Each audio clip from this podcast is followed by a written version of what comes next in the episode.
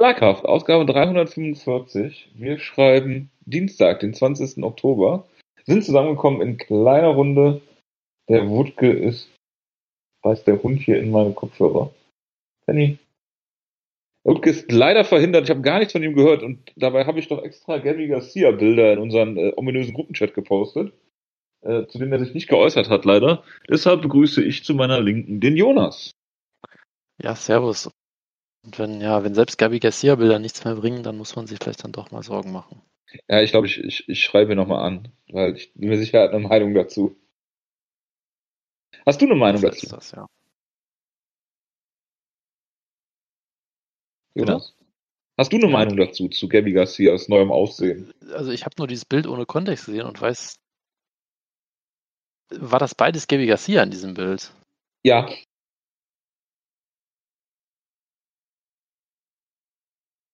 Das war mir nicht klar, das habe ich nicht anhand des Bildes erkennen können. Das ist Ja. eine interessante Transformation. ich glaube, damit kann man es auch so stehen lassen.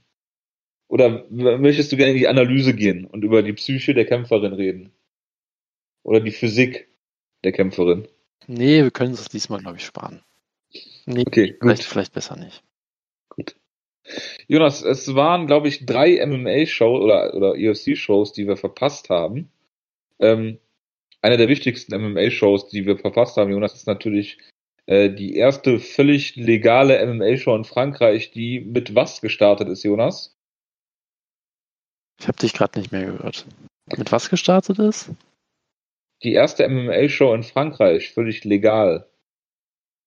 Hast du das mitgekriegt? Ach so, die ist. Die ist natürlich, es gab den ersten vollkommen legalen Strike im, in Frankreich und es war natürlich ein illegaler Strike, nämlich ein Low Blow. Das war das, das perfekte Debüt auf jeden Fall. In die Das Eier. französische, voll regulierte Profi-MMA.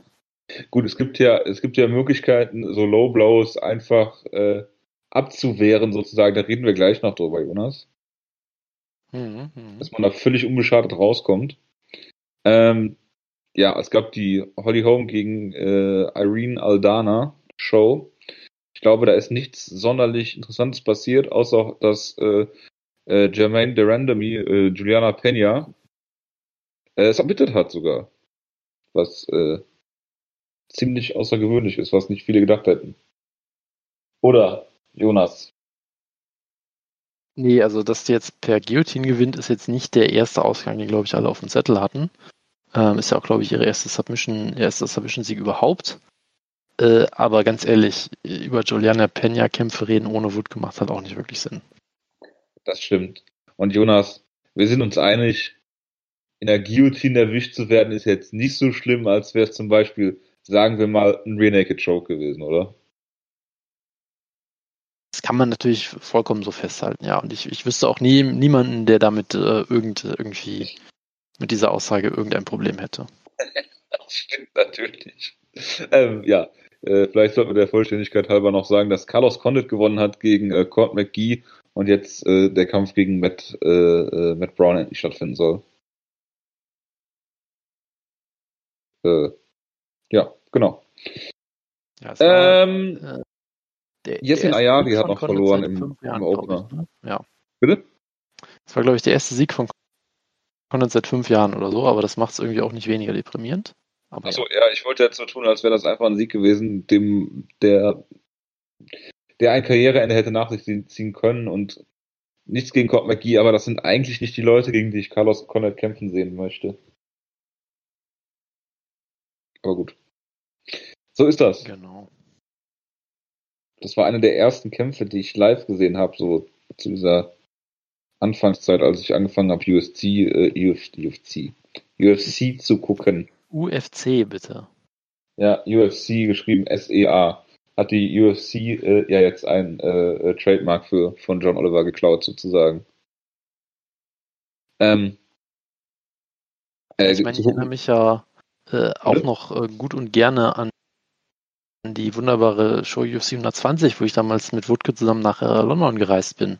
Wo wir dann diesen wunderbaren Kampf zwischen Condit und Den Hardy damals hatten, wo sie beide parallel den linken Haken äh, versuchen und Condit landet halt ein bisschen früher und Den Hardy geht schlafen. Also von daher, das sind natürlich, ist natürlich eine ganz andere Ära, zeigt ja auch, wie lange Condit dabei war und Ähm, dass er da Ich nicht meine, mehr ganz auf kam ja der. in die UFC schon als äh, WEC-Champ, ne? Genau, das kommt ja auch noch dazu. Also der hat ja natürlich eine sehr illustre Karriere und ist natürlich jetzt nicht mehr, ähm, nicht mehr ganz auf der Höhe, muss man vorsichtig so zu sagen. Ja, also es war ja wirklich äh, diese Woche vor zehn Jahren wirklich, am 16. äh, Oktober 2010, also es ist ja wirklich eine, eine Ewigkeit her. Von daher hoffe ich einfach nur, dass das Condit, äh, ja, was er auch immer macht, was er machen will, wenn er jetzt weiter kämpfen will, dann soll er es halt von mir aus machen. Das wird ihm keiner ausreden können. Ähm, aber ja, er hatte auf jeden Fall eine wunderbare Karriere und das äh, kann, kann er sich eh nicht mehr kaputt machen.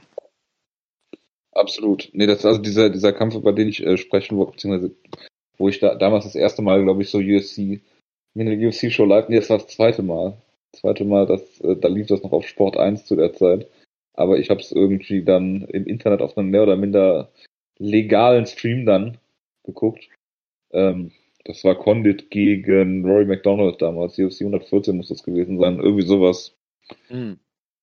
Ja, Ein, ein das, sehr legendärer Kampf, ja. ja, ja, und dann, wenn du dir überlegst, hier die ganzen Schlachten, die er geschlagen hat gegen ähm, Robbie Lawler, wie er äh, Dong Yong Kim äh, äh, ausgenockt hat. Also es, äh, Carlos Condit war, glaube ich, nie in einem langweiligen Kampf und naja, äh, soll er gegen Matt Brown kämpfen, sollen die beide nach zurücktreten, mein Gott, aber irgendwann ist halt auch mal gut.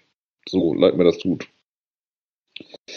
Gut, ähm, Yesin Ayari hat einen Opener verloren, habe ich schon gesagt. Ähm, dann hat Corey Sandhagen, ich glaube, Marlon Moraes äh, zerstört, Jonas.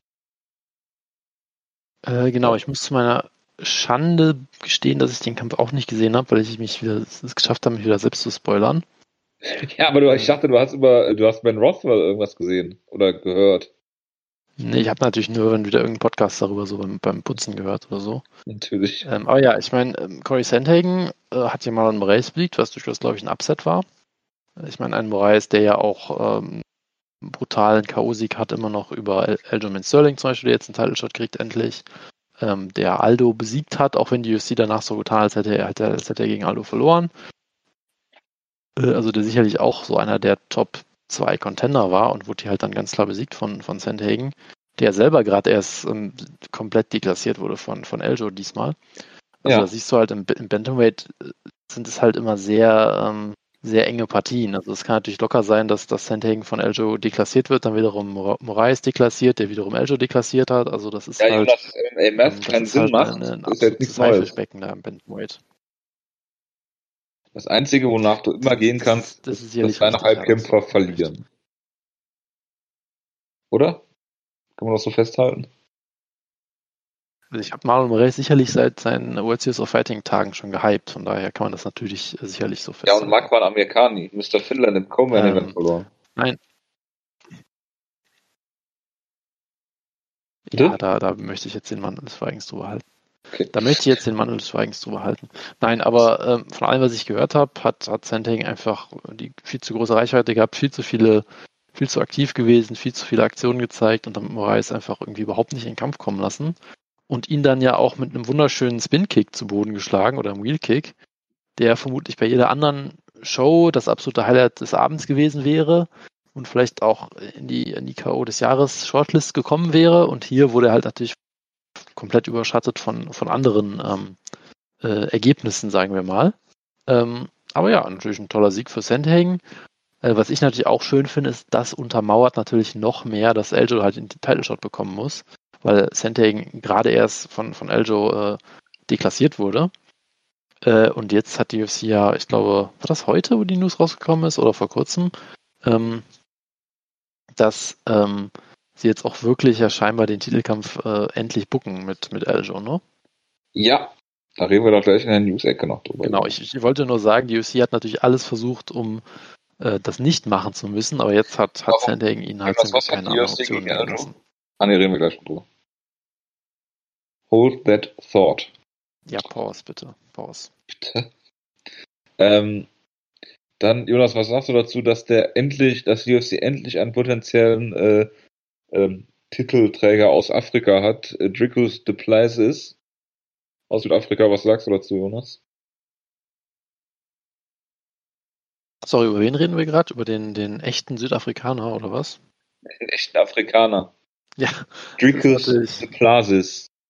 Äh, Es ist natürlich äh, sehr, sehr schön, wenn ein weißer Südafrikaner äh, einen Kampf gewinnt und danach sagt, er möchte der erste echte afrikanische Champion werden. Das ist sicherlich ähm, überhaupt nicht in irgendeiner Form negativ äh, konnotiert. Da bin ich mir ganz sicher, wie das bei weißen Südafrikanern nie der Fall ist. Schönen Grüße an Elon. Ich Musk an der Stelle. gerade sagen. Ähm, von daher bin ich sicher, der, der hat da nur äh, gute. Aussagen mit gemeint. Von daher, ich, ich freue mich, ich, ich freue mich sehr auf den Elon Musk der UFC und bin gespannt, was da noch geht. Was der UFC, ja. Ich wette, er wäre stolz auf das Kompliment. Ich habe letzte Woche übrigens eine Ausstellung über die ähm, Werte von Unternehmen gesehen im Vergleich zu Tesla und deren Börsenwerte und deren wahre Werte. Aber das nur nebenbei. Das würde jetzt hier den Rahmen sprengen.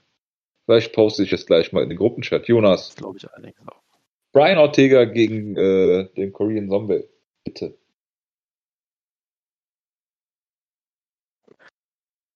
Jojo, willst du jetzt wirklich den K.O. des äh, äh, Millenniums äh, ignorieren? Achso, ich dachte, da reden wir in der News-Ecke drüber. Achso, ja, können wir auch da machen von mir aus, okay. Du kannst auch jetzt drüber reden, über den Buckley K.O. Nee, Ja, also Joaquin Buckley hat äh,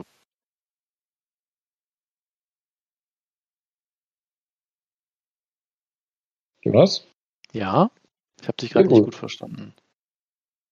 Also ja, Joaquin Buckley hat hier einen Kampf gehabt, wo ein äh, Bodykick oder ein Headkick, glaube ich, abgefangen wurde, was ja eigentlich eine gute Technik auch ist, um jemanden von diesem Kick abzuhalten und er dann, während der Gegner ihm versucht, den, das Bein wegzuziehen, halt diesen Spin-Kick zeigt. Also es bringt wenig, das jetzt zu beschreiben, man muss sich einfach angucken. Es ist natürlich absolut Das spektakulär. Es ist äh, absolut viral gegangen. Ja, also irgendwie, als ich das dann am nächsten Tag gesehen habe, hatte der Tweet irgendwie 100.000 Retweets oder irgendwie sowas in der Art. Das wird sicherlich für die UFC auch ein absoluter Rekord gewesen sein. Äh, von daher, man kann da nicht, nicht mehr viel äh, drüber sagen, außer dass es halt sehr, sehr sehenswert war. Ähm, Außer es und schade ist, dass Conor McGregor nicht war. das ist natürlich für die UFC sehr schade, ja. Ähm, scheinbar hat ja auch Donald Trump dann den White angerufen, um, um über diesen K.O. zu reden oder irgendwas, keine Ahnung. Äh, das ist natürlich. It's very much on brand, auf jeden Fall. Äh, Ja, auf jeden Fall. Ähm, das ist natürlich traumhaft, ja, und der White hat ihm dann ja auch irgendwie einen Bonus von 200.000 Dollar versprochen, wo ich nicht weiß, ob er den jetzt wirklich gekriegt hat, ehrlich gesagt. Also es klang halt wieder auch für so eine typische Dana White-Aussage, ähm, die dann äh, unter, unter Umständen vielleicht doch nicht so wirklich stimmt, aber ja, es wurde ihm zumindest versprochen. Ähm, dann kam natürlich raus, dass er noch einen Zweitjob hat, äh, weil natürlich er nicht von UFC-Kämpfen leben kann, wie ja vollkommen zu erwarten war. Äh, also ja, das ist natürlich ein, ein traumhafter Knockout. Man kann natürlich sehr gespannt sein, ob äh, das jetzt die einmalige Aktion war, die er nie wieder replizieren kann und ob, ob er jetzt danach eine, eine mittelmäßige Karriere hat oder ob er jetzt wirklich durchstartet, keine Ahnung. Aber äh, ja, guckt Oder euch den zwei an. Worte. Ja, muss man dazu nicht mehr sagen. Ja, bitte. Uriah Hall.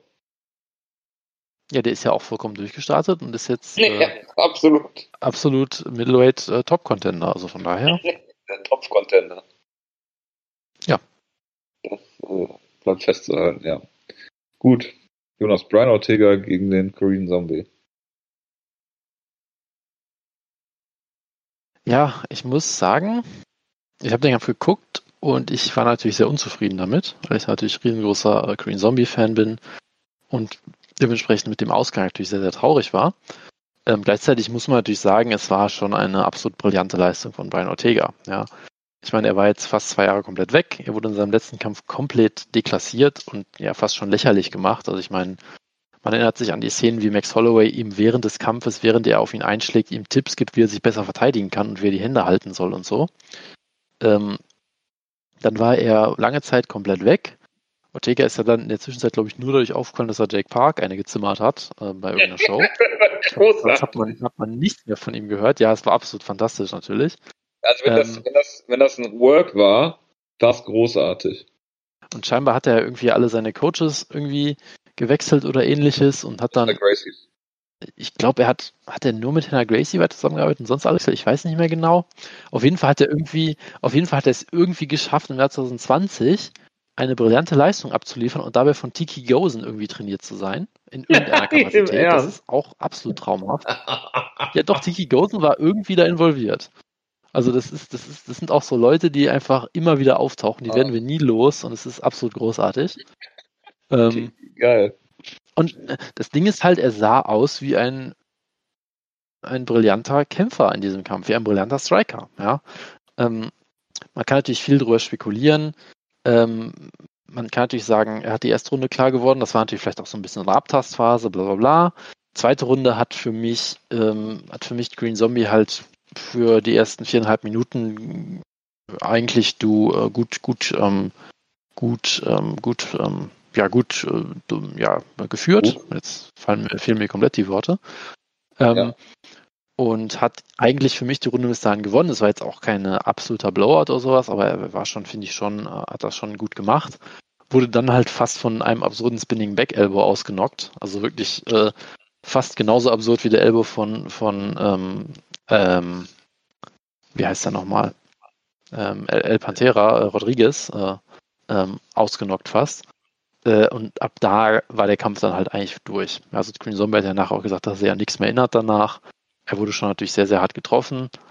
Ähm, aber man muss halt auch sagen, Ortega hat das wirklich extrem gut gemacht, hat ihn da halt wunderbar in diesen Konter reinrennen lassen. Ähm, und hat den Kampf danach halt wunderbar, ähm, wunderbar gestaltet. Und er hat ihn halt gestaltet als Striking-Duell, wo er einfach Green Zombie klar die Grenzen aufgezeigt hat. Mit einem sehr guten Jab, mit guten Low-Kicks, guter Distanz, guter Defensive auch. Also alle Sachen, für die Brian Ortega ja nie bekannt war. Ich meine, Brian Ortega ist ja eigentlich als der Typ bekannt, der jeden Kampf verloren hat, bis er ihn gewonnen hat am Ende. Ja, also er hat ja wirklich, wurde dann irgendwie zwei Stunden, zwei Runden lang von Clay Guida outstrikt oder ähnliches und ihn halt gefinisht, ne? äh, und war ja gerade dafür bekannt, dass er halt gegen jeden eigentlich relativ schlecht aussieht und die, die dann halt irgendwann submittet aus dem Nichts, so mehr oder weniger. Ja, oder kaum ja. schlägt.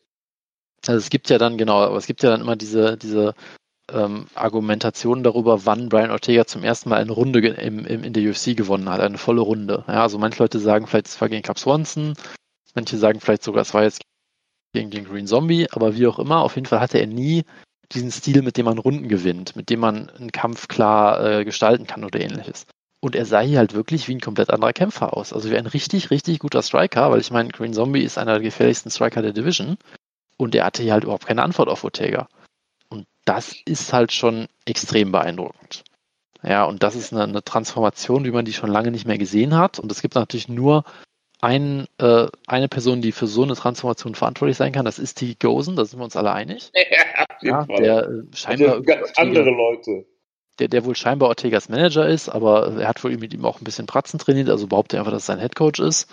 Äh, die, die, die Realität hat mich nie besonders interessiert bei diesem Podcast, wie wir alle wissen. Ähm, nee, aber ähm, es ist natürlich eine bekannte Leistung gewesen. Für mich als, als Green Zombie Fanboy tut es natürlich sehr weh. Ähm, aber ja, ein, ein Brian Ortega, der so souverän im Stand auftritt, ähm, der auch clever dann Takedowns versucht mit seinem Striking zu mischen und ähnliches, der ist für jeden eine Gefahr. Äh, und das ist jetzt auch kein No-Brainer, dass ich jetzt sage, dass, ähm, dass Volkanowski ihn jetzt irgendwie klar abfertigen würde oder sowas. Weil das ist schon ein sehr interessanter Kampf, ja. Holloway ist natürlich nochmal ein bisschen was anderes, weil Holloway halt damals so klar gewonnen hat, aber selbst da kannst du sagen, ein Brian Ortega, der jetzt auf einmal striken kann, das ist natürlich auch schon mal ein ganz anderer Kämpfer. Also selbst da ähm, kann man durchaus gespannt sein und ähm, ja, da muss man von Brian Ortega auf jeden Fall den Hut nehmen. Ich bin ja jemand, der ihn immer so ein bisschen skeptisch beäugt hat im, im Käfig, außerhalb des Käfigs natürlich sowieso. Ähm, aber hier hat er wirklich, glaube ich, ähm, alle restlos, äh, restlos überzeugt. Restlos begeistert von Tiki Goshen, äh, Gosen in, in, äh, im Jahr 2020 als Striking-Trainer. Das äh, kann man, glaube ich, so festhalten, ja. Das ist ein absoluter Traum. Äh, genau. Die Frage ist natürlich jetzt, ist der Korean Zombie Schrott oder alt, Jonas? Ich meine, er ist ein Zombie, die werden mit, mit Alter eigentlich nur besser, oder? Also er kann zwar mehr und mehr verfaulen, aber das ändert ja eigentlich nichts an seiner Zombiehaftigkeit. Von daher ähm, sollte das eigentlich keinen Effekt auf ihn haben. Ich wollte jetzt eigentlich Leonard Garcia äh, dafür äh, danken, dass er äh, Korean Zombies Karriere dann im Prinzip ein neues Leben oder wie würde man es bei Zombies nennen? Neue Töte eingehaucht. George Roop, glaube ich, oder? Bitte? Du meinst George Roop eher, der ihn ausgenockt hat damals, oder? Ja, aber ich dachte jetzt wegen, den, wegen der Kämpfe. Ich meinte nicht den Party Roop, um hier nochmal eine alte Schlagkraft. Äh, Ach so, ja. Termin, einen alten Schlagkraftterminus äh, zu benutzen. Sehr schön, sehr schön, sehr schön. Ja. Ähm, nein, ich wollte eigentlich Leonard Garcia noch Name droppen. Ja, das hast du damit erfolgreich gemacht. Ja. Ist er eigentlich mittlerweile im Bernacle Boxing? Hat der nicht mal einen Kampf? Äh, ich glaube schon, ja. Aber ich bin jetzt mir auch nicht mehr ganz sicher. Gut, Jonas. Äh, Jessica Andrasch hat Caitlin äh, Chukagian, Team Schlagkraft, Ehrenmitglied, behaupte ich einfach mal. Äh, der Body Punch ausgenockt, okay. Interessant, interessiert mich auch nicht. Thomas Almeida hat verloren, sehe ich gerade. Hat überhaupt nicht auf dem Schirm. Ja, speaking of Hypekämpfer, ähm, lief, lief sehr ja. gut. Muss ich sagen, habe ich nicht geguckt. Ähm, das Einzige, was man vielleicht noch erwähnen sollte, ist natürlich Jessica Andrasch ist ähm, hochgegangen ins äh, Flyweight, ist das, glaube ich, ne? Ja. Ähm, nachdem sie ja erst äh, im Bantamweight relativ erfolgreich war, dann im Strawweight halt Title Challenger und jetzt äh, vielleicht das, das gesunde Mittelmaß so ein bisschen gefunden hat. Ähm, hat hier dann Caitlin Chukagian ähm, ja, ausgenockt mit einem Bodyshot. Ähm, Caitlin Chukagian ist, glaube ich, auch nochmal ein Contender gewesen oder sowas, was auch einiges über ja. die Division vielleicht aussagt, aber okay. Die hat äh, doch von gegen, daher, ähm, gegen Valentina gekämpft, oder? In dem letzten Kampf, wenn ich mich nicht irre. Das kann sehr gut sein, dass sie schon einen Teilshot gekriegt hat, ja. Und damit hat sich Andrasch natürlich sofort auf äh, Nummer und Contender Status ähm, hochgeprügelt, denke ich mal. Und ich meine, warum nicht? Das spricht jetzt auch nichts gegen. Jonas, ich habe noch eine Frage. Welcher James Krause hat da gekämpft? Es war der James Krause, soweit ich weiß. Achso, okay. Gut. Äh, ja, Jonas, all deine Halbkämpfer haben verloren, wie ich gerade sehe. War zufällig Marc Striege auch einer deiner Halbkämpfer? Äh, nicht, dass ich wüsste, aber ich glaube, dein Mikrofon äh, befindet sich eventuell wieder in deinem Pullover drin. Nein, das ist nicht der Fall. Okay, gut. Mein Hund ist nur gerade hier zugange. Daran liegt das. Das äh, ist auch sehr schön. Gut. Ähm, machen wir mal weiter mit. Bitte? Wie viele Instagram-Follower hat sie aktuell? 192. Ziel ist eigentlich bis Jahresende vierstellig zu sein. Da geht noch was, da geht noch was. Ja, ich habe meiner Frau diese KPI gesetzt und dann müssen wir einfach mal abwarten, wie das läuft. Ähm, gut. Jonas. Angenommen, du bist in, hm? Ja. Angenommen, du bist im Gym. Hm. Und sehr, hast sehr abends, realistische Vorstellung, ja. Ja. Und hast abends zuvor dir eine Tüte reingezogen. Und jetzt kommt Usada. Was würdest du machen? Ähm, mich unterm Ring verstecken? Ich weiß es nicht. Richtige Antwort. Ah, sehr gut, sehr gut. Test bestanden. Ja. John Jones hat irgendwie beim Trash Talk mit Israel Adesanya diese Story bestätigt, dass er sich mal vor Osada-Kontrolleuren unterm Ring versteckt hat oder unterm Oktagon oder worunter auch immer. Da ist mein Hund von der Couch gefallen. Ja. Schäle Blitz da. Super. Äh, ja. Genau. Also großartig. Es wird natürlich nichts passieren. Jetzt buddelt der Hund auf der Couch. Ja. Also eigentlich müsste man ihm natürlich damit dadurch die Lizenz äh, für immer entziehen, vermutlich, aber äh, ich bin sicher, das wird auch so passieren. Ja. Quasi der, der Dieter Baumann äh, der UFC. Ähnlicher, ähnlicher Märtyrerstatus, kann man sagen. Penny!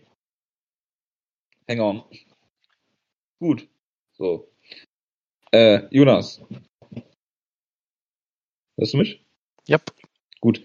Auf einer Skala von 1 bis Fuck Lloyd Irwin, wie froh bist du, dass James Wick entlassen wurde? Das ist jetzt eine Nachricht, die mich auf jeden Fall nicht traurig macht, sagen wir es mal so. Gut.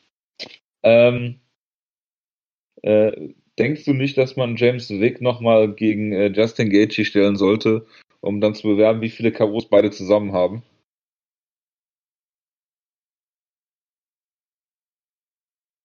Also es ist, wenn du die K.O.s von beiden zusammen äh, nimmst und auf den Poster druckst, ist es auf jeden Fall eine sehr beeindruckend hohe Zahl, ja. Zu der beide gleich in gleichen Teilen beitragen, würde ich jetzt mal tippen. Ja. Denke ich auch. Dann haben wir zwei Kampfankündigungen, Jonas. Peter Jan gegen Aljamain Sterling haben wir gerade schon angeschnitten, kämpfen jetzt endlich gegeneinander. UFC hat es nicht mehr verhindern können, nachdem Corey Sandhagen äh, Marlon Moraes besiegt hat. Oder hat Moraes schon gegen Peter Jan gekämpft? Weiß ich gar nicht. Nicht, dass ich wüsste, nee. Äh, ja, jetzt müß, mussten sie Eljo gegen äh, Peter Jan äh, bucken, wie, äh, äh, ja, wie dem auch sei. Wie, wie, wie, wie würdest du Stand heute diesen Kampf äh, bewerten? Ganz kurz. Es ist, es ist extrem schwierig, weil ähm, ich sag mal so, Eljo kann jeden in der Division besiegen, wenn er, wenn er sie zu Boden kriegt und wenn er den, dem Kampf seinen Stiefel aufzwingen kann. Ähm, und Peter Jahn, ähm, ich weiß jetzt auch nicht mehr aus dem, aus dem Stehgreif, wie viele so sehr gute Ringer und Grappler er besiegt hat.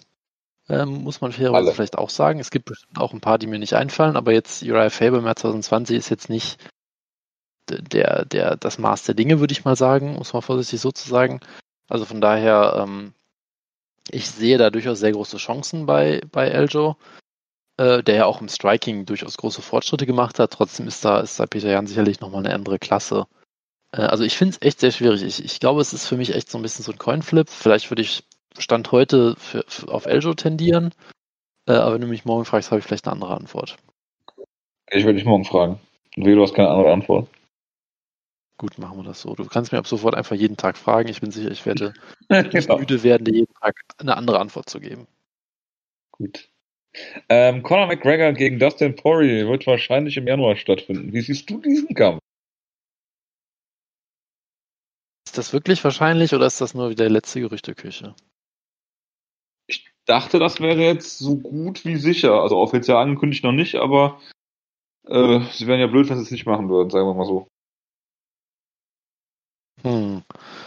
Ähm, ja, wenn sie es machen, dann sollen sie es halt machen. Also ganz ehrlich, das ist Conor McGregor, von daher Solange der noch nicht im Käfig steht, mache ich mir da keine großen Gedanken drum. Gut, ähm, ja.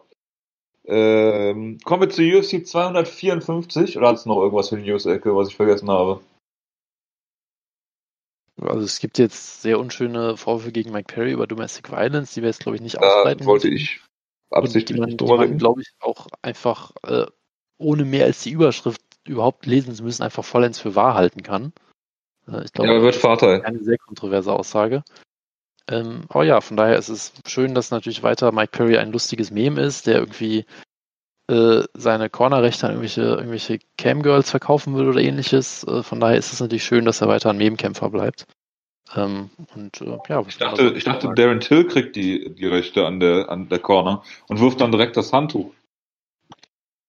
Ja, ich habe jetzt ich habe jetzt Darren Till unter Camgirl weiter, weiterhin auch zusammengefasst, aber ja. Achso, okay. Weil ich finde es echt lustig, wenn da irgendwer einfach das Handtuch werfen würde. Das wäre mir jetzt keine 10.000 Dollar wert, aber. Es wäre Mike Perry zu gönnen, ja. Aber äh, ich vermute, dass es eher nicht passieren wird. Ich würde Mike, Mike Perry halt kein Geld geben wollen, das ist halt das. Äh, ja, oder halt so, aber das ist natürlich vollkommen illusorisch. Da sind wir uns alle Sollen wir, soll man nicht mal irgendwie ein GoFundMe einrichten dafür, dass Wutke bei Mike Perry in der Ecke steht oder sowas? ähm, ich, also das möchte ich Wutke jetzt auch nicht wünschen, dass er sich da so eine Scheiße antut. Er wirft dir direkt das Handtuch. Ja, und dann geht Mike Perry auf ihn los. Also muss halt irgendwie auch nicht sein. Nein, das wird er nicht machen, er wird doch Vater. Ach so, meinst du, da, dadurch hat er jetzt, ähm, hat er jetzt eine neue Perspektive auf die Welt, oder wie? Das hat er doch geschrieben gestern. Das so, halt unschöne, dann, äh, unschöne. Jetzt reden wir doch über ihn, egal. Äh, das wenn, sehr unschöne. So wird das sicherlich so sein, ja. Dass sehr unschöne Sachen an Licht kommen, dass es ihm leid tut und dass er jetzt Vater wird und die Welt aus einer neuen Perspektive sieht. Von daher ist er geläutert, es ist nichts mehr dazu hinzuzufügen und ich hoffe, Wutke wird äh, wunderbar coachen. Das ist alles, was ich davon mitnehme. Gut. Ich meine, Wutke hat Fanart. Das ist der einzig nächste richtige logische Schritt, dann in der MMA-Corner zu stehen. Wutke würde jetzt wieder hier äh, dazwischen gehen und darauf bestehen, dass es keine Fanart ist, weil er sie bezahlt hat und sie nicht für ihn. genau. Und Big Daddy Kariotakis als Bodyguard mitnehmen, wird hier vorgeschlagen. Denke ich auch. Macht, macht total Sinn, wenn der, äh, der Zone-Kommentator dann auch mit in der Ringecke steht. Das ist eine wunderbare Überleitung, die fast so gut ist wie Carsten Spengemann, der die ganze Zeit nur am, am, am Reden ist äh, äh und äh, sämtliche Calls nicht mitkriegt. Habe ich mich tierisch aufgeregt am, am Sonntag erstmal darüber, dass die Packers verloren haben gegen die scheiß Bucks. Ja, dass nun, also jetzt mal ganz off-topic, ja, dass die 10-0 geführt haben, dann äh, äh, Aaron Rodgers den Hingle McCringleberry äh, Jubel gezeigt hat, was wo ich total am Ausrasten war, ja. Ich als Packers-Fan erster Stunde und sie dann äh, 10 zu 38 verloren haben nach 10 zu 0 Führung. Ähm, und äh, dann die äh, das erste Mal, wie gesagt, dieses Jahr Pro Max geguckt und ähm, ja, äh, dann habe ich mich nur über die Kommentatoren aufgeregt, weil die ganze Zeit gelabert haben und keine Calls mitgekriegt haben, nichts mitgekriegt haben und einfach nur schrecklich waren. Und ja, Aaron Rodgers war auch schlecht. Ja, aber das ist Classic äh, Packers nach der Bye Week und die, glaube ich, immer nur in irgendwelchen Kneipen versacken. So spielen die zumindest immer nach den Bye Weeks. Aber das, das nur nebenbei. Ähm, gut, jetzt habe ich mich hier im Kopf und Kragen geredet. Äh, ich wollte eigentlich über äh, Big Daddy. Bitte? Hätten wir das auch geklärt. Ja, absolut. Äh, egal, die Packers sind 4 und 1, ist noch alles drin. Äh, immerhin sind sie nicht die Cowboys. Das bleibt, glaube ich, festzuhalten. Äh, gut. Ähm, ja, Penny.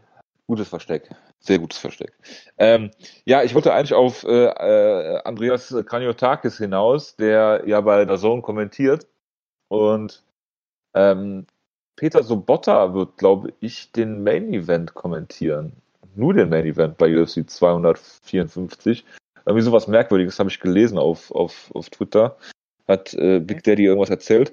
Ähm, be und bevor ich es vergesse, wichtig, wenn ich es richtig gesehen habe, und ich gehe mal davon aus, dass es richtig ist, wollte diese Card, die Main Card in Deutschland um 20 Uhr anfangen. So, das äh, bleibt erstmal festzuhalten. Und deshalb wird es wahrscheinlich nach ewigen Zeiten das erste Mal sein, dass ich live eine UFC-Show gucke. Meine Frau wird begeistert sein, wenn ich samstags UFC gucke und sonntags äh, Football. Aber vielleicht kriege ich sie ja noch außer Haus gelockt. So. Ähm, genau. Ähm, die Card gibt jetzt nicht so viel her, außer dem Main Event. Aber äh, wie gesagt, es wäre eigentlich echt mal eine Maßnahme gewesen, wenn man so komische Kack-Cards wie die Korean Zombie gegen äh, ähm, äh, Brian Ortega Card einfach mal äh, weglassen würde und dann hier Ortega gegen den Zombie auf so eine Card gestellt hätte. Das nur nebenbei. Hört man das? Äh, was auch immer da passiert ist, man hat auf jeden Fall irgendwas gehört, ja. Gut. Der Hund buddelt, äh, buddelt wieder auf der neuen Couch. Ja, ist gut. Gottes Willen. Ich, ich finde es gut, dass wir endlich wieder ein Dreier gespannt sind bei Schlagkraft. Ja, absolut. Soll ich das Mikrofon mal hinhalten? Kannst natürlich probieren und mal gucken, was sie zu Warte sagen Warte mal, ich mach mal, ich mach mal ein Video. Das glaubt mir kein Mensch, was hier abgeht. Jonas, erzähl doch mal was zu äh, Habib Nurmagomedov gegen äh, Dustin Gaethje. Okay, während Jojo gerade. Macht derweil mal auf. Ding mit, ja. Äh, also, das ist natürlich, äh, ich sag mal, der Kampf, den du aktuell bucken kannst. Ja, also, es gibt natürlich einige Kämpfe, die sportlich interessant sind. Äh, aber das ist wirklich der Kampf, der mich wie kein anderer hinterm Ofen hervorlockt aktuell. In einem Jahr, wo mich sehr wenig hinterm Ofen hervorlockt, muss man vorsichtig zu sagen.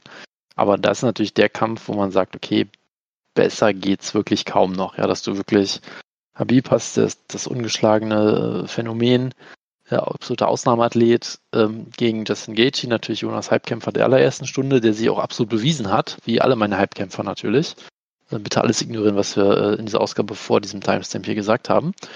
Ähm, und es ist halt einfach ein sehr spannender Kampf und äh, letztendlich lebt es natürlich davon, wie, wie bei den meisten Habib-Kämpfen, dass du auf der einen Seite halt diese, diese Aura der, der, sag ich mal, Unbesiegbarkeit hast von Habib, äh, und dann halt bei jedem Challenger dir natürlich überlegst, okay, ist er jetzt derjenige, der Habib Paroli bieten kann? Ja, das hast du dir bei, bei ähm, Dustin Poirier natürlich auch schon so ein bisschen gedacht, ähm, wo man dann sich das natürlich sagt, hey, Poirier ist auf so einer tollen Serie und er hat so eine, er ist der größte Puncher im Lightweight, hat diese tolle Schlagkraft und so weiter. Ähm, hier merke ich übrigens sehr klar, dass Jojo nicht mehr zuhört, weil sonst hätte er sofort wieder gelacht über diese Aussage. Ähm, ich habe gelacht, aber ich war auf Mute, Jonas. Okay, gut. Deswegen auch gut. Auch gut. Äh, ist auch kein gut. Problem. Ich wollte dich gleich nur noch auf die Party äh, äh, äh, von, von Donald Trump äh, äh, mit Ali und Henry und Kobe und wie sie alle heißen ansprechen. Also deswegen habe ich mich jetzt Ja, in diesem Falle zurückgehalten und mache mich gleich noch über Dustin drauf. lustig. Also keine Sorge. Genau, also persönliche äh, Geschichten über Dustin Gaethje mal äh, ignorieren. Äh, das ist an dieser Stelle, glaube ich, sehr wichtig. Äh, genauso wie man alles über Habibs politische Ausrichtung sehr schnell ignorieren muss, bevor man irgendwie drüber nachdenkt, für irgendwas hier Geld auszugeben oder es auch nur zu gucken. Ähm, aber egal. Ähm, es ist halt einfach dieser Kampf der, ja, so, so Unstoppable Force gegen Immovable Object oder so. Es ist halt der, der klassische, die klassische Auseinandersetzung, wo ähm, Habib halt, wie gesagt, mit dieser Ära des Unbesiegbar, Unbesiegbaren und Gaethje mit der, der äh, fast einer ähnlichen äh, Aura des Unbrechbaren oder wie auch immer, der halt nicht gestoppt werden kann, außer du knockst ihn halt wirklich komplett aus. Aber der ja auch nach diesen zwei Niederlagen stärker zurückgekommen ist als je zuvor. Nach den Niederlagen gegen, gegen Poirier und Alvarez ist ja auch besser zurückgekommen als je zuvor. Von daher hat ihm das jetzt auch, hat ihm das jetzt auch alles andere als geschadet und seitdem hat er auch eine wunderbare Siegesserie gegen äh, berühmten Knockout-Puncher James Wick. Dann natürlich Edson Barbosa, Donald Cerrone, Tony Ferguson, alle besiegt per, per Finish auch. Äh, die ersten drei davon sogar schnell in der ersten Runde.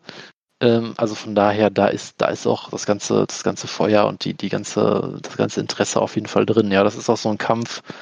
Äh, wenn das jetzt noch vor ein paar Jahren passiert wäre und ich da ähnlich involviert gewesen wäre, da hätte ich jetzt irgendwie, wäre ich wochenlang, hätte ich nicht schlafen können vermutlich und hätte mir 700 äh, äh, Hype-Videos angeguckt und ähnliches. Das passiert jetzt natürlich alles irgendwie nicht mehr so ein bisschen. Aber, Ähm, aber jetzt, jetzt kannst du ja mittlerweile pennen und hast komische Träume.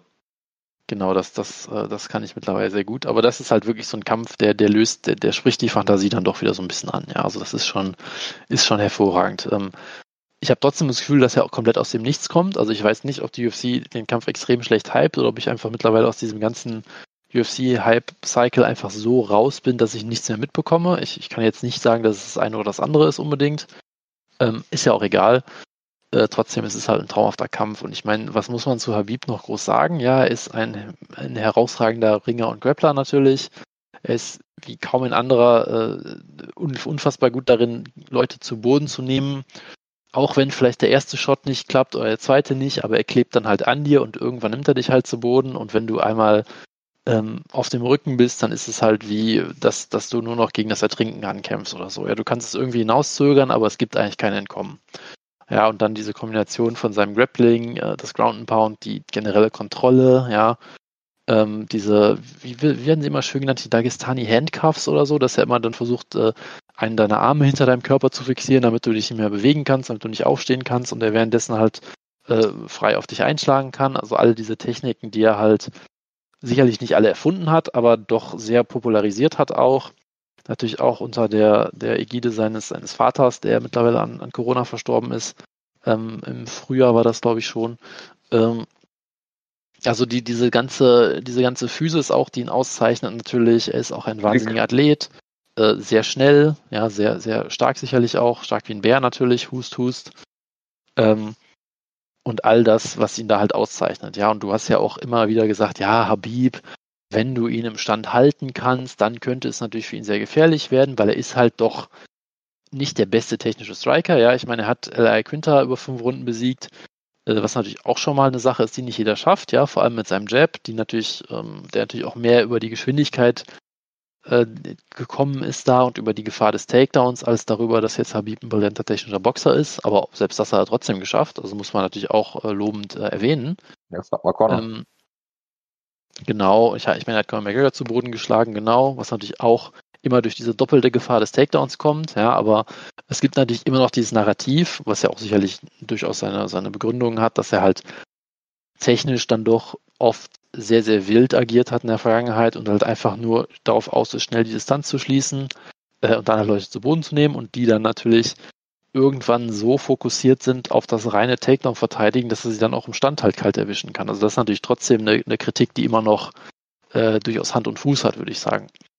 Ja, und dann hast du halt immer die Frage, wer ist derjenige, der ihn da stoppen kann? Kann Connor ihn mit seinen wunderbaren Kontern kalt erwischen am Anfang direkt? Kann Dustin Poirier ihn im Stand halten und mit seinen wunderbaren Boxkombinationen ihm zusetzen? Und jetzt halt die Frage, kann, kann Gaethje es machen? Ja, und ich sage weiterhin, ähm, wenn es jemanden gibt, der Habib besiegen kann, dann ist Gaethje auf meiner Liste auf jeden Fall sehr weit oben. Äh, weil er hat natürlich. der das, noch weiter das, oben ist. Ähm, aktuell nicht, würde ich sagen, nein. Ähm, wenn ich jetzt, ich müsste jetzt mir nochmal die Contender angucken, aber aktuell wäre Gaethje auf jeden Fall auf meinem Platz 1. Äh, vermutlich auch mit deutlichem, deutlichem Vorsprung. Ähm, und es gibt natürlich das, äh, den, den legendären Ringer-Hintergrund von, von Justin Gaethje, ähm, der natürlich trotzdem, glaube ich, sowohl von, von Poirier als auch von Alvarez sogar zu Boden genommen wurde. Aber trotzdem auf dem Papier hat er sehr gute Wrestling-Credentials auch, die er natürlich meistens nicht so sehr aktiv nutzt. Aber es könnte ihm trotzdem durchaus helfen, die Takedowns äh, zu neutralisieren oder wieder aufzustehen. Er ist ein unfassbar harter Puncher, vielleicht der zweithärteste hinter Dustin Poirier, selbstverständlich. Ähm, er ist auch extrem gut darin, seine, seine Shots auszuwählen, würde ich sagen. Also ich, ich glaube, er hat durchaus aus den Niederlagen damals gegen ähm, Alvarez und ähm, ähm, Poirier gute Lektionen gezogen, dass er nämlich nicht so komplett wild kämpfen kann, wie damals gegen den, gegen den legendären Baboon, dessen Namen mir nicht mehr einfällt. Ähm, Gott, wie heißt er denn bei uns? Luis Palomino natürlich, genau. Ähm, so, so ganz wild ja. kann er vielleicht doch nicht mehr kämpfen, aber er hat ja in der, in der Zeit danach hat er wirklich drei Kämpfe am Stück gewonnen gegen alles gute und gefährliche Gegner. Hat sie alle ausgenockt in der ersten Runde und er wurde fast. Meine, er hat, er hat an der Garderobe des Madison Square Garden gekämpft. genau. Und ich meine, er hat in diesen, diesen drei Kämpfen hat er einfach, er hat wieder sehr viel Druck aufgebaut, aber er hat deutlich cleverer ähm, agiert, würde ich sagen. Er hat wenig Schaden genommen. Und auch äh, gegen Tony Ferguson war es ja wirklich eine Masterclass von ihm. Also er hat ja wirklich den Kampf von vorne bis hinten klar dominiert. Ähm, ich glaube, er wurde ein oder zweimal vielleicht nochmal hart getroffen, aber insgesamt doch sehr, sehr selten für seine Verhältnisse. Ähm, und von daher, ich glaube, er hat es geschafft, ähm, die Essenz seines Stils zu bewahren, dass er halt diese unfassbaren wilden Brawls zeigt, aber trotzdem besser auf sich acht zu geben und seine Chancen nochmal zu maximieren, dass er da erfolgreich mit rauskommt. Und da hat er natürlich dann viele Waffen, die sehr interessant sind. Er hat diese unfassbar harten Legkicks, die er auch in, in ultra kurzer Distanz oder selbst aus dem Clinch zeigen kann. Ähm, er hat natürlich die, die wunderbare Punching Power. Äh, er hat den Ringer-Background. Also ich glaube, da, da, da, spielt vieles zusammen, was ihn zu einem, zu einem sehr gefährlichen Matchup macht äh, für Habib. Äh, und ich habe ja länger schon gesagt, dass ich denke, dass Gaethje ist, ist derjenige, ist, der, der ihn da entthronen kann. Äh, weil ich aus Prinzip auch, glaube ich, immer gegen Habib tippe, weil das das einfach alles spannender macht. Ähm, aber auch diesmal äh, werde ich darauf tippen, dass, dass Justin Gaethje es schafft und äh, neuer, neuer Champion wird und den Titel hier vereinigt. Bitte, Ein Jojo. Sehr, sehr langweiliger Tipp von dir, Jonas. Also eigentlich nicht, aber ich wollte das nämlich auch machen. Tja. Ist natürlich jetzt schade. Muss ich mit dir halt über äh, Donald Trump und äh, Justin Gaethje reden. Aber das machen wir gleich. Ähm, ja, ich finde es auch ein bisschen langweilig, auf Habib zu tippen. Du hast ja schon, hast ja schon alles gesagt, was es eigentlich sozusagen gibt. Du hast diesen äh, klassischen, äh, klassischen äh, Grappler, äh, der, der diese, diese Technik hat, die irgendwie äh, bisher noch niemand knacken konnte. Mit diesen, es ist ja jetzt nicht so, als würde er so klassische Double- oder Single-Leg-Takedowns holen, sondern ringt dich mehr oder minder zu Boden. Ich meine, frag mal Abel Trujillo, den er irgendwie, wie war es, 21 Takedowns in einem Kampf gezeigt hat, im Drei-Runden-Kampf, äh, immer wieder hat aufstehen lassen, wieder zu Boden genommen hat. Also ich glaube, er ist halt wirklich auch jemand, der, der dich halt irgendwie so psychisch bricht, ähm, dass du überhaupt gar keine Möglichkeiten mehr hast, wo du einfach komplett aufgibst, sozusagen. Hm. Und äh, das macht er natürlich hervorragend. Und Gage ist halt jemand, der theoretisch die Möglichkeit hätte, technisch die Takedowns zu stoppen. Ähm, wenn er so kämpft wie gegen, äh, wie gegen äh, Tony Ferguson, dass er wirklich darauf setzt, wirklich äh, gute Beinarbeit zu haben und nicht einfach nur stehen zu bleiben und so einen Brawl daraus zu machen, weil ich glaube, wenn er, wenn er richtig äh, pur brawlt, ähm, dann, dann hat er, dann hat er kaum eine Chance, weil Habib ihn dann früher oder später zu Boden nehmen wird. Äh, ich glaube auch nicht, dass, dass Habib in der Lage sein wird, so viel Schaden wie bei Connor äh, zum Beispiel anzurichten mit den Schlägen, weil ich meine, selbst wenn er ihn trifft und wenn jetzt Justins äh, Kinn nicht auf einmal wirklich völlig weg ist, ähm, dann, dann sollte das, sollte er die, die Schläge dann nehmen können, auch wenn er mit dem Takedown rechnet, in meinen Augen. Und ich denke halt, vielleicht auch, weil ich es persönlich äh, möchte, dass Habib mal verliert, ähm, dass, äh, dass das Gage hier den Kampf vielleicht sogar hässlich macht, ja indem er einfach gar nicht schlägt. Ne? Und äh, äh, Habib kommen lassen muss und er dann kontert. Weil äh, Habib ist ja jemand, der, der, der dich äh, ja, so ein bisschen machen lässt und guckt und dich dann am Käfig stellt und dann, äh, dann zu Boden nimmt und dann halt, wie du schon gesagt hast, äh, einfach wirklich wie ertrinken. was er damit einem macht. Und ähm, von daher, von der Perspektive aus, finde ich einen super interessanten Kampf einfach. Und äh, auch, auch vom, vom, vom äh, Skillset her, wie du schon gesagt hast, ist, ist Justin so der Einzige, der da jetzt so hervorsticht, dem ich da zutrauen würde, da ähm, Habib auch in, in tiefere Fahrwasser zu, zu ziehen. Und ähm, ja, wie gesagt, er muss es halt nur clever anstellen. Ne? Also wenn du jetzt hier Vintage äh, World Series of Fighting Gaethje äh, äh, siehst, der würde, würde gegen Habib, ich glaube, da sind wir uns eigentlich äh, keine Chance haben. Und deswegen bin ich mal gespannt. Vielleicht tut er sich Tiki noch in die Corner. Das hat sich ja äh, des Öfteren jetzt äh, scheinbar bezahlt gemacht. Und ähm, dann äh, ja, sehe ich, sehe ich gute Chancen äh, für, für Justin Gaethje. Äh, der sichere Tipp ist natürlich Habib, aber äh, wir sind nicht für sichere Tipps bekannt.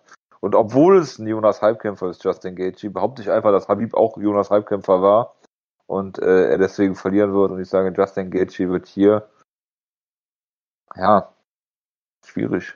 Schlägt den K.O. Ja, ich sage, er gewinnt eine Decision. Weil ich glaube, du musst halt äh, Habib auch, äh, ähm, ja, wie soll man sagen, so provozieren, dass er vielleicht auch so den Kopf verliert ja, und vielleicht ein bisschen äh, übertrieben, übertrieben strikt oder offen oder wie auch immer. Äh, und äh, ich wünsche mir auf jeden Fall, dass man Habib nicht mehr nach seinem Vater fragt und auch nicht mehr nach Conor McGregor, weil das geht jetzt mir jetzt schon gegen den Strich. Und ich verfolge keines dieser Interviews. Gut, also, Jonas. In, in, meinem Kopf ist jetzt nur noch das Coaching-Duo aus Joe Whitman und Dicky Gosen da und ich kann an nichts anderes mehr denken. Sorry, ich bin jetzt nicht mehr aufnahmefähig für. Aus wem? Tiki Gosen und? Tiki Gosen und Trevor Whitman. Ja, das klingt, äh, klingt, klingt plausibel, ja. Kannst du dir vorstellen, dass Trevor Whitman das Handtuch wirft und Tiki das so auffängt? er springt heimlich in den Käfig und schmeißt es wieder raus, ja, genau. genau. Perfektes Duo auf jeden Fall. Auf jeden Fall. Ähm, gut, ähm, Jonas, was sagst du dazu, dass äh, ähm, Justin Gaethje sich fast bei Donald Trump mit Covid-19 angesteckt hat? Ja, er hat es er hat's nur knapp verpasst. Ähm, also das sind natürlich Sachen, wo man dann mit Justin Gaethje äh, sehr große Sympathien auf jeden Fall hat. Ähm, äh, wie er auch dann, er hat ja dann auch irgendwie diesen einen äh, Journalisten auf Twitter übel beleidigt, glaube ich. Ne? Ich weiß, wo man auch nicht weiß, ob er das wirklich war oder sein Manager. Aber das, das ist so halt Sachen, immer die Frage, ne? Aber ich meine, er war ja in Persona da, ne? Also. Nee, das, die, das auf jeden Fall. Da war er auf jeden ja. Fall da. Das andere war ja, dass dieser. Diese ganze dieser, Ali Abdelaziz, also ich kann ehrlich gesagt keinen Kämpfer ernst nehmen, der sich von Ali Abdelaziz nach allem, was über den Typen oder einen seiner 100.000 Alias äh, da bekannt ist. Also ich meine, ich konnte zum Beispiel mal, ich meine, Mike Russell äh, folgen. Ich glaube, Mike Russell war das doch, wo er, wo er äh, mit dem mit dem Justin Gage sich dann die Haare bekommen hat. Oder Ali Abdelaziz, weil seine Oma gestorben ist und sich darüber lustig gemacht hat. Irgendwie sowas war das doch letzte Woche, oder? Ja, das äh, klingt plausibel auf jeden Fall. Weil Mike Russell ist so Enthüllungsjournalist, äh, MMA-Enthüllungsjournalist, so äh, Karim Sidan-Style-mäßig, also wirklich seriös, gut recherchiert, also sowas, was man von MMA eigentlich gar nicht kennt.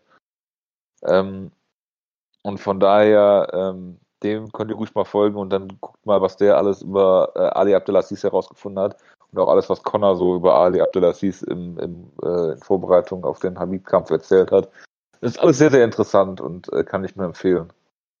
Ähm, ja, genau. Deswegen, also da, also ich meine, Justin Gaethje hat mal sehr viel Positives gehört, was er so macht an sozialer Arbeit und so weiter. Hat sehr, sehr viel, um nicht zu sagen allen Kredit äh, innerhalb der letzten zwei, drei Wochen so ziemlich verspielt, was das angeht. Aber gut, das ist ein anderes Thema. Müssen wir nicht aufmachen, was fast. Das ist äh, sicherlich richtig, ja. Und ich bin jetzt gerade drüber gestolpert, wo wir gerade über gute politische Ausrichtungen äh, reden. Ähm, wenn man Justin Gaethje googelt bei irgendwie DuckDuckGo oder wo ich gerade war oder irgendwas oder irgendeiner komischen anderen Webseite, äh, dann ist tatsächlich der erste Treffer ein Artikel namens Prügeln für Mutters Rente. Und du kannst ja mal bitte raten, in welcher Zeitschrift der äh, erschienen ist über Dustin Gaethje. Das kann ich, kann ich aus rechtlichen Gründen nicht sagen. Du kannst es aus rechtlichen Gründen nicht hat sagen. Es, okay. hat, es, hat es vier Buchstaben?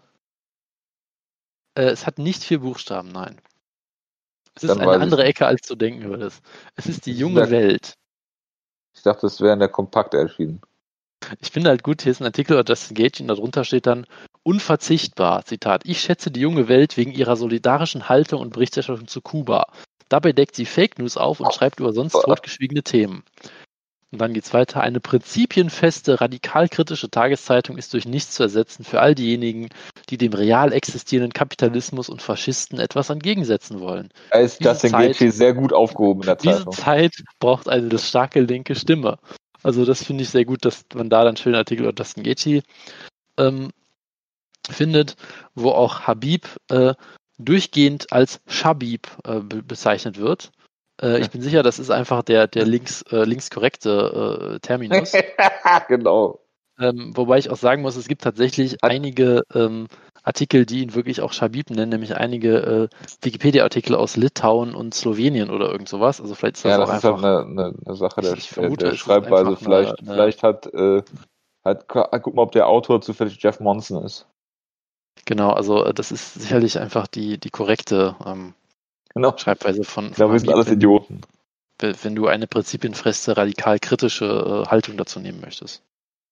Es gibt, gab irgendwo mal in irgendeiner Zeitschrift gab es mal einen Test, äh, welche, welche, also so ein, so ein, so ein, Buzzfeed-Quiz mehr oder minder, mit so 30, ne, 20, 30 Fragen oder so, so Cosmo-Quiz-mäßig und dann kommt dann raus, welche Zeitung du am ehesten liest oder welche Tageszeitung slash ähm, Wochenzeitung du am ehesten lesen würdest.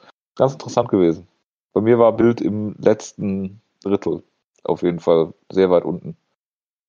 Obwohl ich äh, dauernd Bild lese natürlich. Alles nur nebenbei. Jonas. Robert Knuckles gegen äh, Jared äh, Cannonier. Das ist äh, auch ein, ein sehr interessanter Das ein Kampf.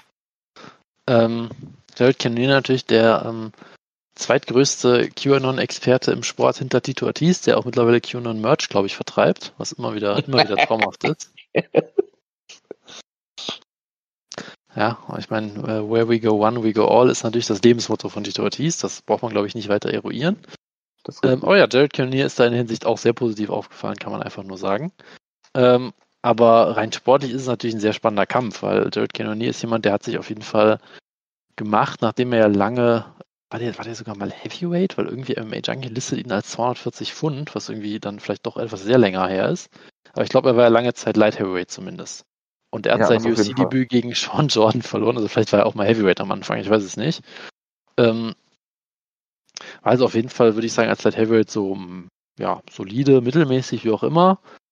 Ähm, dann aber jetzt ähm, durchaus ähm, einen guten Einstieg hier gefeiert mit einem mit einem im Middleweight auch. Ich meine, er hat Anderson Silva besiegt, da muss man jetzt im Jahr 2019 vielleicht nicht mehr so viel drüber sagen.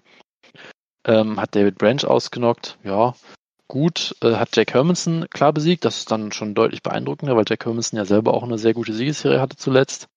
Ähm, und es kann schnell gehen, dann ist er auf einmal schnell in äh, so einem Now- und Contender-Kampf.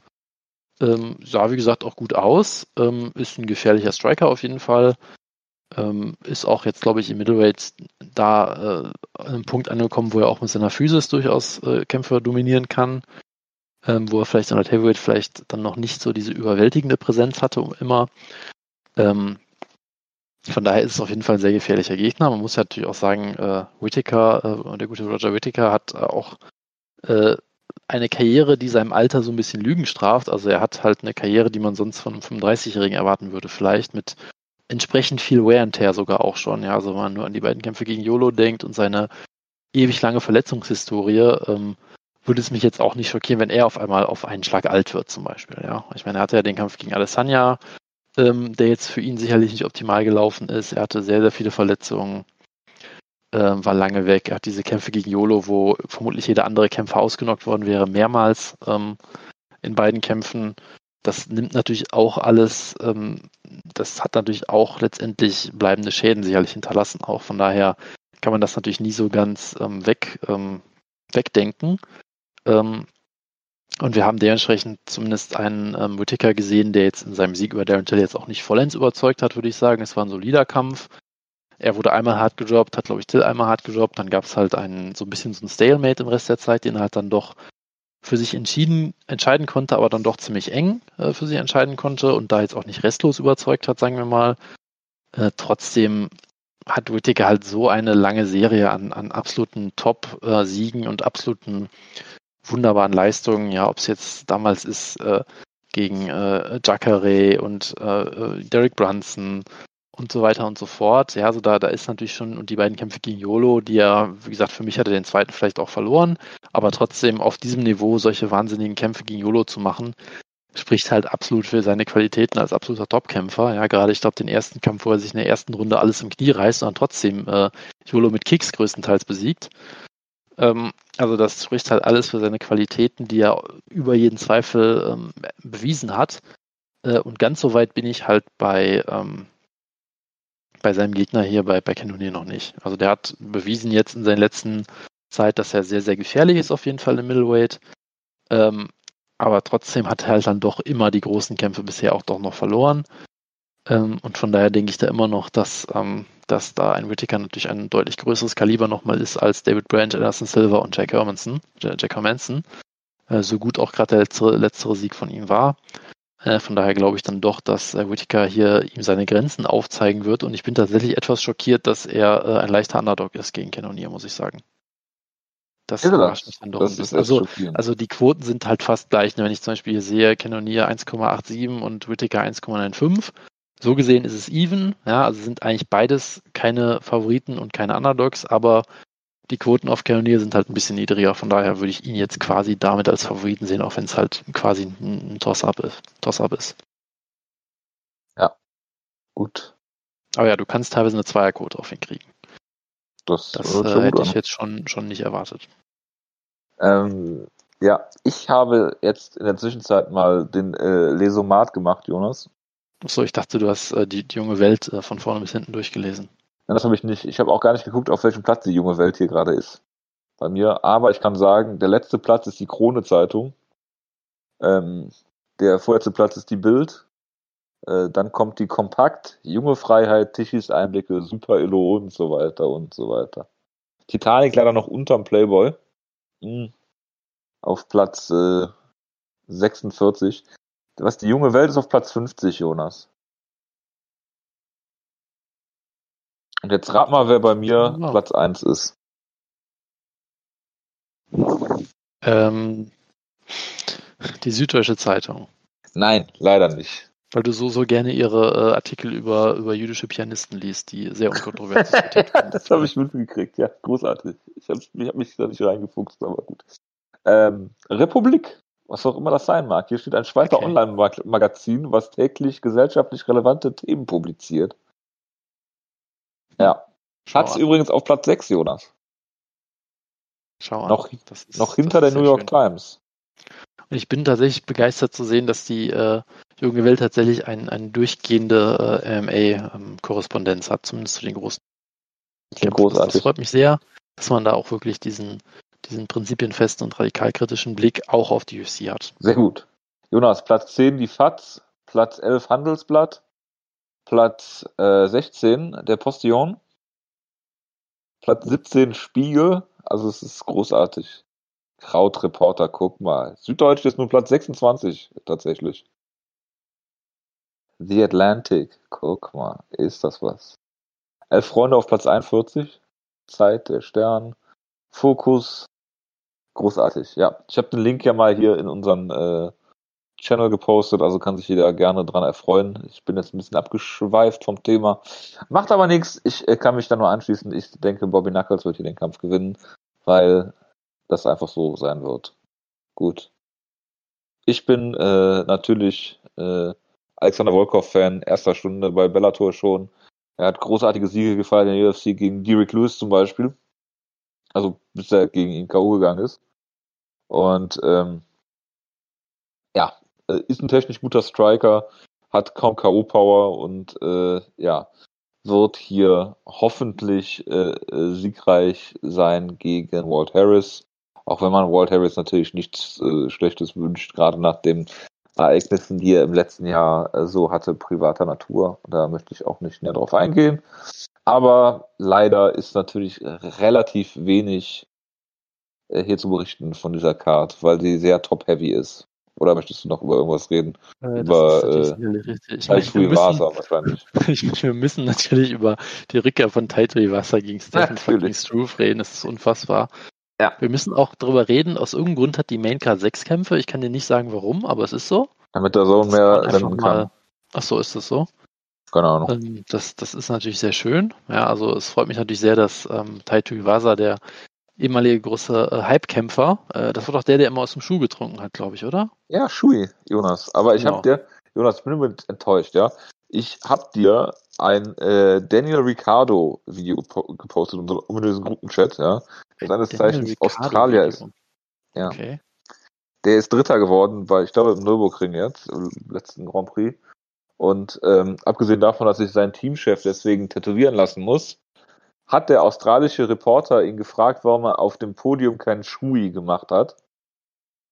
Und dann ha- hat er wirklich entgeistert und völlig ernsthaft gesagt, dass es ihm total leid tut, weil er es vergessen hat. Völlig entgeistert, als wäre es das Normalste von der Welt. Äh, ja, und hat auch irgendwas erzählt, dass der Champagner diesmal kühl war oder sowas, dass es normalerweise sick warm ist und äh, äh, ja, irgendwie sowas. Klingt alles absolut hervorragend, ja. Ja, und du hast es absolut genoselt und ich bin mir ziemlich sicher, dass du es nicht angeguckt hast und ich bin total enttäuscht von dir. Deshalb wir sicherlich. jetzt anderthalb Stunden lang ein äh, Preview zu äh, Sam Elvey gegen äh, Da Un Jung reden. Ich meine, es ist Sam Elvey, der bekannt dafür ist, dass er sehr äh, gute Ansichten zu Corona hat, auf jeden Fall. Ist auch Ja, so. Und generell Jonas, sehr du hast viel mehr. Hintergrundinfos als ich. Ich blende das einfach total aus. Ja, siehst du mal, das, das, ist, das äh, ist auf jeden Fall ein Vorteil für dein Leben, würde ich sagen. Aber ja, Was sagt Sam Ähm, Elvey denn zu Corona? äh, ich habe es natürlich vergessen, aber es war äh, relativ äh, clever, glaube ich. Ja, auch diese. Jared Cannonier QAnon-Sache hatte ich auch auf dem Schirm, aber habe ich auch wieder total vergessen und verdrängt. Ja, siehst du mal, das kommt davon, wenn du eigentlich keine mehr guckst, sondern nur auf Twitter die ganze Zeit rumhängst oder nichts Besseres mit deinem Leben anfangen kannst. Das So ist halt sieht so ein nämlich das aus. Problem.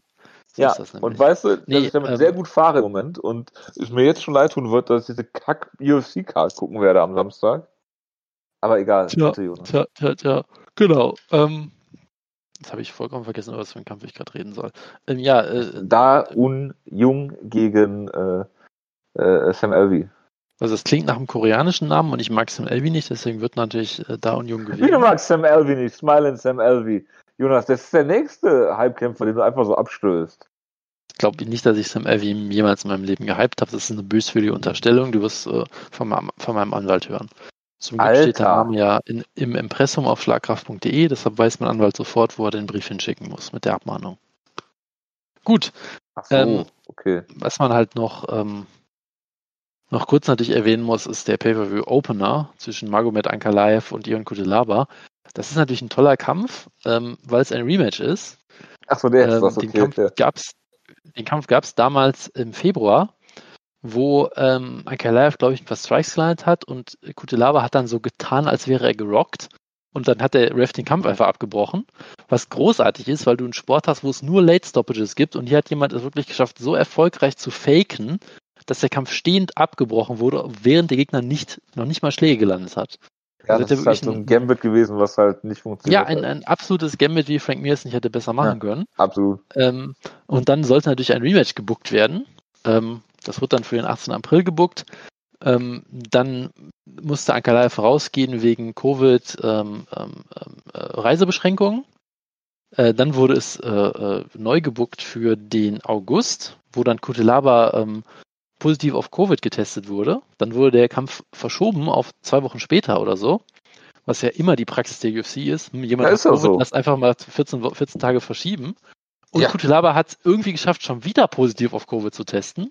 Was eigentlich überhaupt nicht möglich sein sollte, weil du eigentlich in der Zeit das hinter dir Aber- haben solltest. aber es er hätte- hat es hätte- irgendwie geschafft. Es kann ja auch sein, dass es ein falsch, falscher Positivtest war oder dass es immer noch, dass er immer noch ansteckend war. Das ist halt, Äh, kann natürlich sein, könnte. ja. Also ich meine, eigentlich soll man ja zwei Wochen lang nicht ansteckend sein, so wie ich das nach allem, was die Wissenschaft sagt, aber vielleicht ist äh, der Hulk da auch ein, ein Sonderfall. Ja, der Drosten ist einfach scheiße, Jonas. Ja, das, das kommt natürlich noch dazu, ja. Also er hat, er hat von- gelesen. Er hat noch nichts von gute Lava gehört, das muss man dem Drosten durchaus ähm, vorwerfen. Ja, er liest vielleicht die Fachliteratur, aber er, er liest nicht äh, die UC News und da gehen ihm dann wichtige Erkenntnisse. Äh, und jetzt ähm, versuchen sie es halt zum dritten Mal den Kampf neu zu bucken und ich kann nur hoffen, dass wieder irgendwas dazwischen kommt. Das wäre einfach nur großartig. Weil ich möchte, dass da, dass dieser Kampf zu diesem legendären Einhorn wird, den sie 70 Mal versuchen zu bucken, wenn beide schon Mitte 50 sind und der kommt einfach nie wieder zustande. Ja. Gut, weil, weil diese ganze, diese ganze, ähm, ähm, dieses ganze Hickhack darum ist interessanter, als der Kampf jemals sein könnte. Von daher äh, freut mich das immer sehr. Genau, ansonsten gab es, glaube ich, Absolut. okay, Rafael dos Anjos hätte da kämpfen sollen, hat Covid. Ähm, und ich glaube, es gibt bestimmt noch 17 andere Kämpfe, die sie deswegen mal abgesagt haben. Ja, das äh, kann man so festhalten. Ich finde übrigens noch faszinierend, dass äh, Habib als einer der dominantesten UFC-Champs dargestellt wird. Was ich gerade noch vergessen habe zu sagen, obwohl er nur zwei Titelverteidigungen hatte bisher. Aber das nur nebenbei. Gut, Jonas, was bleibt mir noch anderes übrig, als zu sagen, äh, folgt Nick, Nick Hein auf Telegram und ähm, äh, ja. Tauscht er sich damit mit dem Wendler aus oder wie? Äh, nein, ich möchte eigentlich nicht ins Detail gehen, worum es hatte, hat Nick Hein, hatte Nick Hein, hat Nick Hein Ansichten über Corona? Bitte sag's mir. Das weiß ich nicht, keine Ahnung, das habe ich jetzt nicht verfolgt. Auf jeden Fall ist er gerade auf der Jagd nach Pädophilen. Äh, und so, YouTube das, das hat ihm zwei Videos gelöscht innerhalb von einer Woche. Bitte was? Das ist sehr höflich von ihm, dass er das macht. Das ist okay. Ähm, ich bin sicher, er hat auch nichts äh, zu sagen über irgendwelche WhatsApp-Gruppen, in denen er vielleicht beteiligt war oder auch nicht. Ich möchte mir ja nichts unterstellen, aber. Welche WhatsApp? Was, wovon redest du? Das ist ein Witz darüber, dass aktuell sehr viele äh, WhatsApp-Gruppen mit sehr komischen Gesinnungen unter, unter Polizeikreisen auftauchen, weißt du? Ach so, darum geht's. Die Horst-Studie. Ja, genau. Ja, nein, das würde ich, nein, Jonas, bitte nicht. Auf der Jagd nach Pädophilen, das ist ja very much uh, not on brand für Rechtsradikale. Ähm, verstehe, verstehe. Äh, jedenfalls hat YouTube ihm zwei, also er hat Videos auf, er ist auf der Jagd nach Pädophilen, so. Jetzt rede ich ja doch wieder darüber, aber ist egal. Jedenfalls hat YouTube dann die Videos gelöscht wegen Pädophilie. Okay. Ich habe die Videos nicht gesehen, also mein, es klingt auf jeden Fall vielversprechend. Sagen wir es einfach so. Ungesehen klingt äh, toll ja. auf jeden Fall. Wie gesagt, auf äh, äh Telegram, wenn man ihm Glauben schenken darf, kann man es noch äh, verfolgen.